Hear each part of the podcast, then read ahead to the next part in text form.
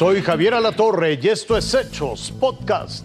Las investigaciones del asesinato del fiscal indígena en los Altos de Chiapas, una zona afectada por la delincuencia y donde surgió la autodefensa El Machete, el proceso de desafuero contra los diputados Saúl Huerta y Mauricio Toledo.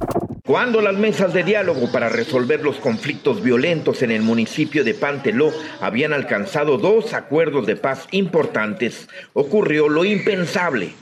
El fiscal indígena Gregorio López Gómez fue ejecutado a solo 100 metros de su oficina en San Cristóbal de las Casas, cuando se supone viajaba solo en una zona donde existen patrullajes policíacos y militares por todas partes. El fiscal indígena había participado en las mesas de diálogo de Panteló, donde se habían registrado hechos violentos el 7 y 8 de julio entre ellos una emboscada a elementos de la Guardia Nacional, militares y policías estatales que dejó un saldo de nueve heridos.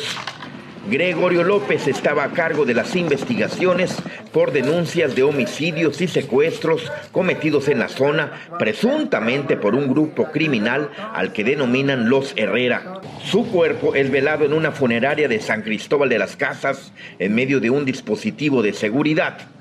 Apenas el lunes pasado, tras un acuerdo pacífico alcanzado con autoridades del Estado y federales y la renuncia de la alcaldesa Delia Yanet Velasco Flores, las 86 localidades habían nombrado a un alcalde suplente. El alcalde electo en los comicios de junio pasado, Raquel Trujillo, y esposo de la alcaldesa que apenas renunció, tomaría protesta el primero de octubre. Sin embargo, ahora es investigado por presuntamente estar vinculado con la delincuencia organizada.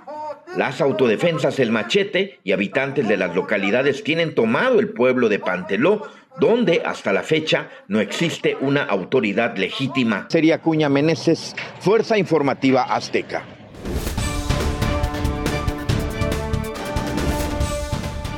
Los dos estuvieron ausentes de su juicio. Mauricio Toledo del PT y Saúl Huerta de Morena enviaron abogados. Primero se aprobó el desafuero de Huerta, acusado de delitos sexuales.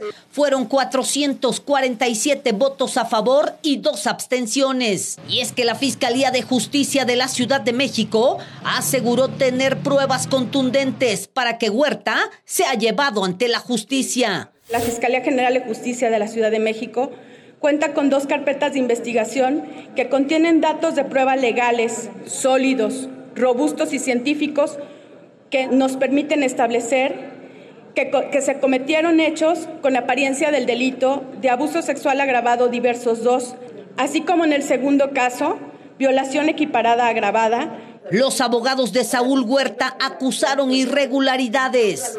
La acción presentada por parte de la Fiscalía General de Justicia de la Ciudad de México carece de legitimidad, en virtud de que se violentó el debido proceso en contra del diputado Benjamín Saúl Huerta Corona. En la misma sesión, la Cámara de Diputados también desaforó al legislador del PT Mauricio Toledo por enriquecimiento ilícito. De acuerdo al análisis realizado a los estados de cuenta proporcionados por la Comisión Nacional Bancaria y de Valores, ascendieron a la cantidad total de 20.826.611 pesos mientras que la remuneración neta por su cargo público asentada en sus declaraciones patrimoniales en ese mismo periodo fue de 9 millones 406.624 pesos. Toledo tramitó su licencia para separarse del cargo y evadir el desafuero, pero no pudo. También se supo que ya huyó del país.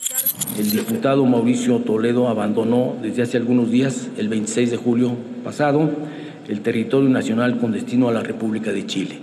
Por ello le hacemos un llamado a que regrese de inmediato al país y se presente ante la, ante la autoridad judicial. De manera virtual, la defensa de Toledo acusó persecución política. El proceso empezó a partir de una rivalidad por espacios políticos en Coyoacán, donde el diputado local ha sido diputado local, jefe delegacional, diputado federal, en los distritos donde por cierto también ha competido el hoy presidente de la sección instructora, Pablo Gómez, y otros personajes. Es decir, son rivales políticos. El PT se inconformó y abandonó la sesión, pero la votación era inevitable. 381 a favor, 24 en contra y 37 abstenciones. Ha lugar a proceder penalmente en contra del diputado federal ciudadano Mauricio Alonso Toledo Gutiérrez. Y así, la Cámara de Diputados cerró un nuevo periodo extraordinario de sesiones. Maxi Peláez, Fuerza Informativa Azteca. Esto fue Hechos Podcast.